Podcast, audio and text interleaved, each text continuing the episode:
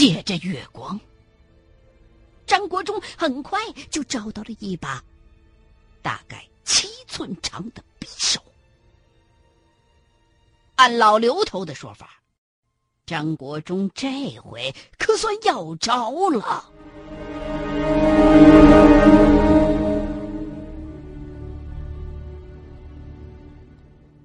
这把匕首名叫龙鳞，是当年老爷子刘紫薇跑漕运的时候，花五两银子从一个盗墓的手里边买来的。当时，也就是看着匕首尺寸合适又锋利，带在身上防身用的。后来去北京。到荣宝斋裱画给贝勒爷送礼，裱画的王老爷子看着这把匕首就赞不绝口，说这是一等一的好货呀。刘紫薇这才把这把匕首珍藏了起来。后来，这把匕首传到了老刘头手里，他曾经拿着这把匕首。请市文物局的专家们鉴定过，最后得出的结论是：这把匕首就是传说当中的中国古代名刃龙鳞。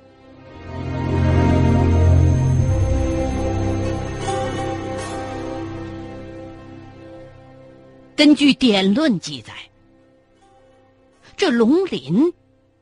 是魏太子批造，令人铸造的。也不知道曾经捅死过哪位大侠。据老刘头观察，这把匕首上缠着的怨气，要远远大于肉联厂的那些日图千升的杀猪刀。插在地上的时候，连蚂蚁。都得三尺开外绕着走。如果不是老刘头自己懂茅山术的话，旁人要是听到这种形容，敢收藏才怪呢。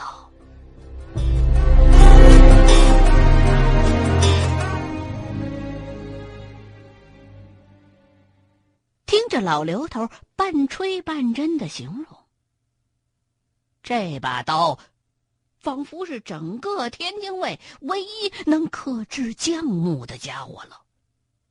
这把匕首要是再不成，恐怕就得去找当年包公用的虎头铡了。兄弟俩填回棺材，又搭好坟头。张国义吓得腿肚子都转筋了。头一回在半夜来坟地这种鬼哭狼嚎的地方，即便是平时七个不服八个不忿的流氓头子，也难免害怕。叮嘱弟弟照应一下老刘头之后，张国忠连夜小跑回了村儿。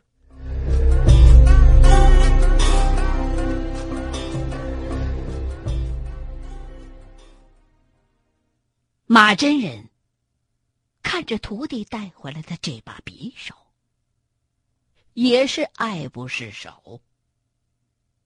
这马真人本来就是习武之人，对名器宝刃自然是爱惜如命。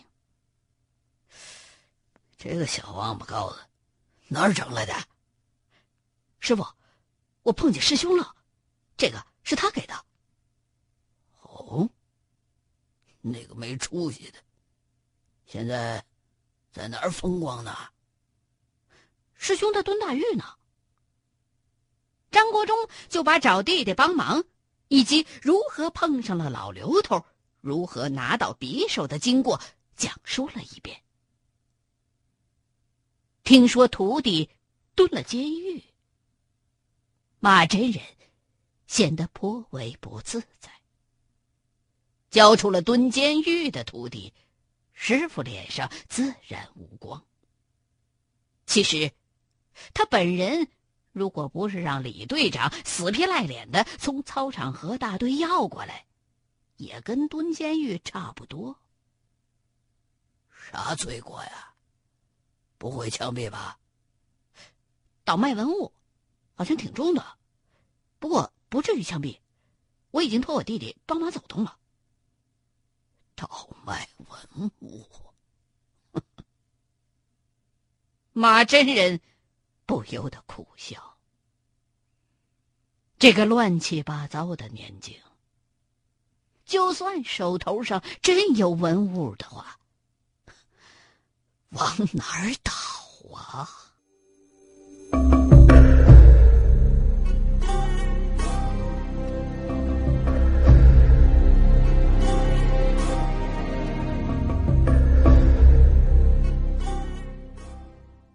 有了顺手的家伙，马真人底气就足了。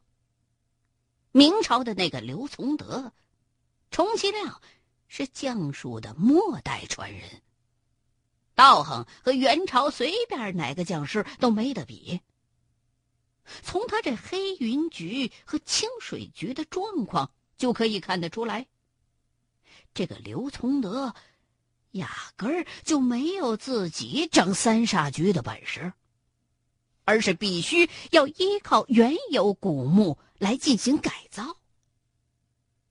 而张国忠离开的这两天，马真人更是在赵乐那个坟墓的周围转了又转。他觉得，如果刘从德没有自己整三煞局的本事，那么。现在，这座坟墓很可能仅仅是一个单局。如果是单局的话，就会有卖眼。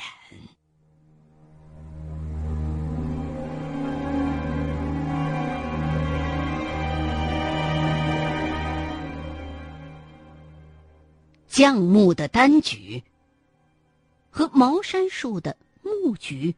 是差不多的，都得讲究脉眼。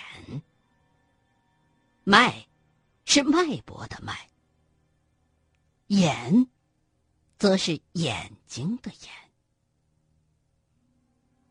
这里的脉眼和器官当中的脉眼还不太一样。在将术当中，如果是重煞局。则要利用众多古墓的怨气，来守护其中的每一座古墓，有点一方有难八方支援的意思。也就是说，马真人在清水局破的，就是众煞将的全部力量，而这个赵乐的坟墓上头。不仅有一层重煞将，还有一重单将，就是单独在这座坟上施的将。如果在单木上施降头，力量就必须来源于木周围，而不是木本身。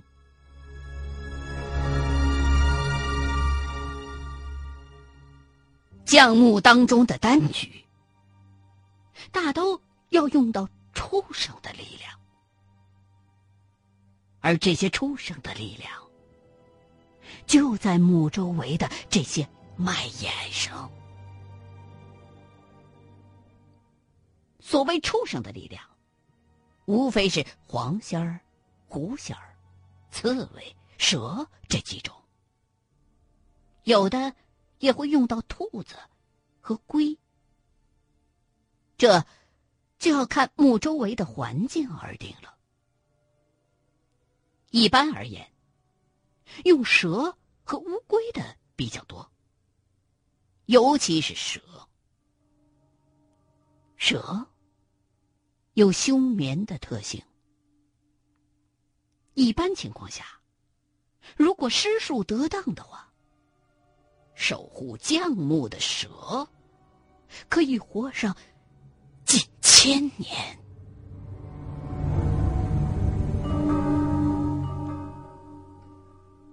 修这种墓，需要茅山术和将术的双方法术相配合。首先，要求茅山术的施法者要活捉一些稍有修仙的畜生。也就是在乡里有能力兴风作浪的畜生，然后再由降师来施术。将这些畜生禁锢在某片特别的地点，也就是墓周边的脉眼附近。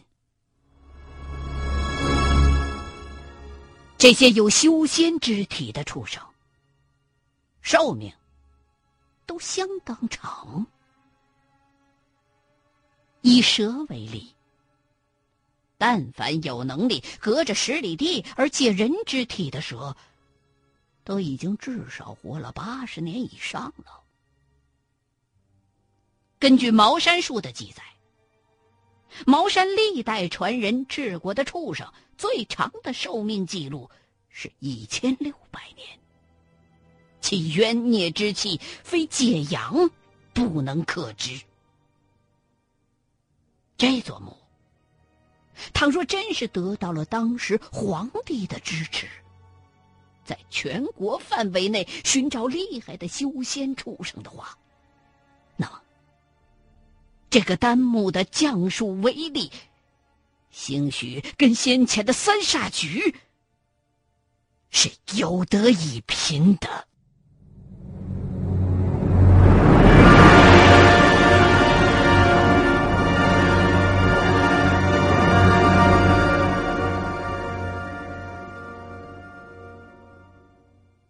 果是个二把刀的半仙儿，也许就会想方设法的在这座墓上和这降术硬碰硬。但是马真人毕竟是马真人，找到降墓的脉眼，个个击破，要比直接挖墓安全的多。畜生之血就在卖眼上，每收拾掉一个，降木的力量就会弱一层，直至消失。而且此时施法者要对付的力量仅有畜生本身，并不会沾到半点降。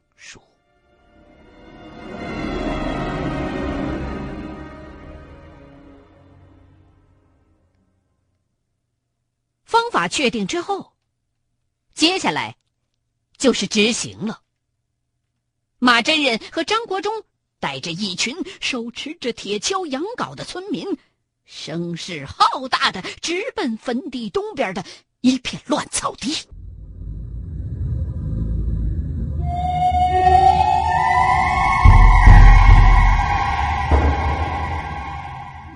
马真人在此之前。也摆了阵，试探过这几个畜生的本事。黄旗杆子当时只是晃了两晃，所以基本上能应付。看来时间真是可怕的东西。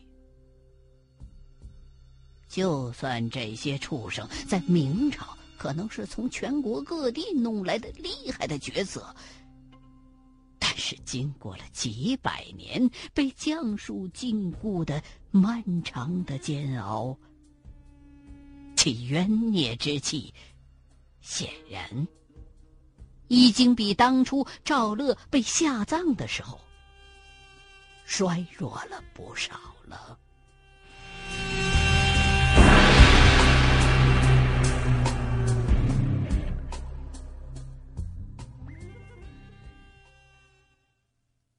在乱草地里的一片低洼当中，村民们一通地毯式的挖掘。没一炷香的功夫，就找到了一个两尺见方的铁柜子。马真人一摆手，村民们就立刻全都往后退。马真人亲自拿着那把龙鳞匕首，凑到了铁轨的跟前。张国忠上去，一仰镐就砸烂了那已经腐蚀了严重的锁链，一把就掀开了柜子。马真人往里边一看，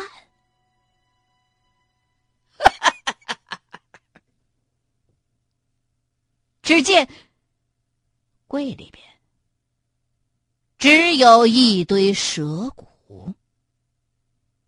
箱子里头臭气熏天。原来呀，这条蛇在漫长的岁月当中已经死了。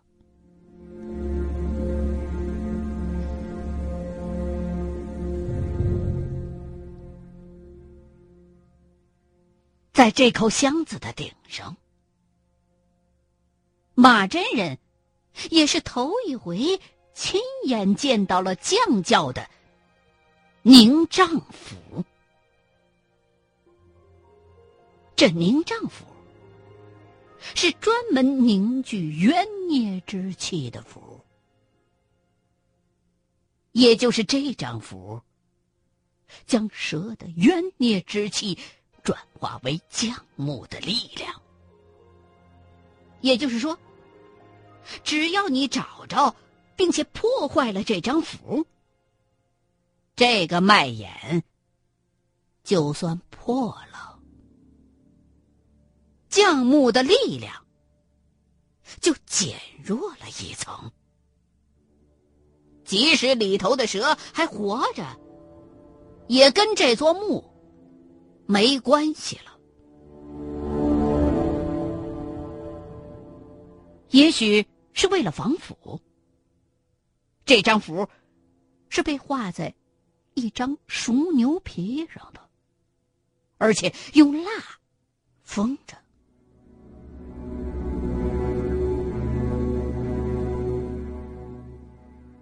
就这样，先后开了六个脉眼，除了一条奄奄一息。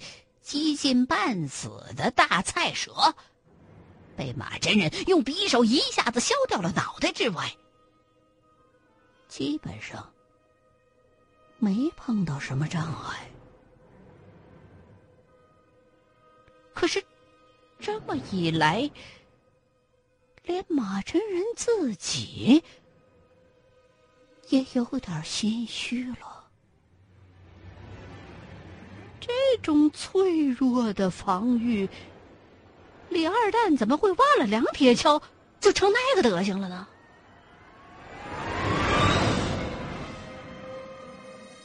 眼瞅着村民们那边又挖出来第七口大铁箱子，说也奇怪，这第七口铁箱子被挖出来的时候。所有的村民，包括马真人的耳朵里边，都好像在嗡嗡直响，有点类似于耳鸣。声音好像不是从外界传来的，而是每个人都觉得那声音。是从自己的耳朵里头发出来的。都退好！马真人喝了一声之后，立刻吩咐张国忠：“国忠，你跟在我后头。”张国忠刚想一镐头砸断那铁链子，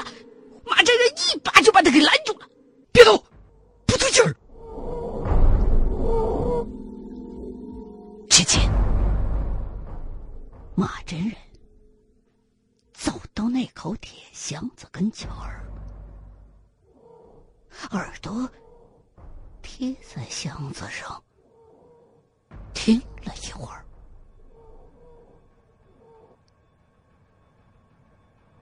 没什么动静。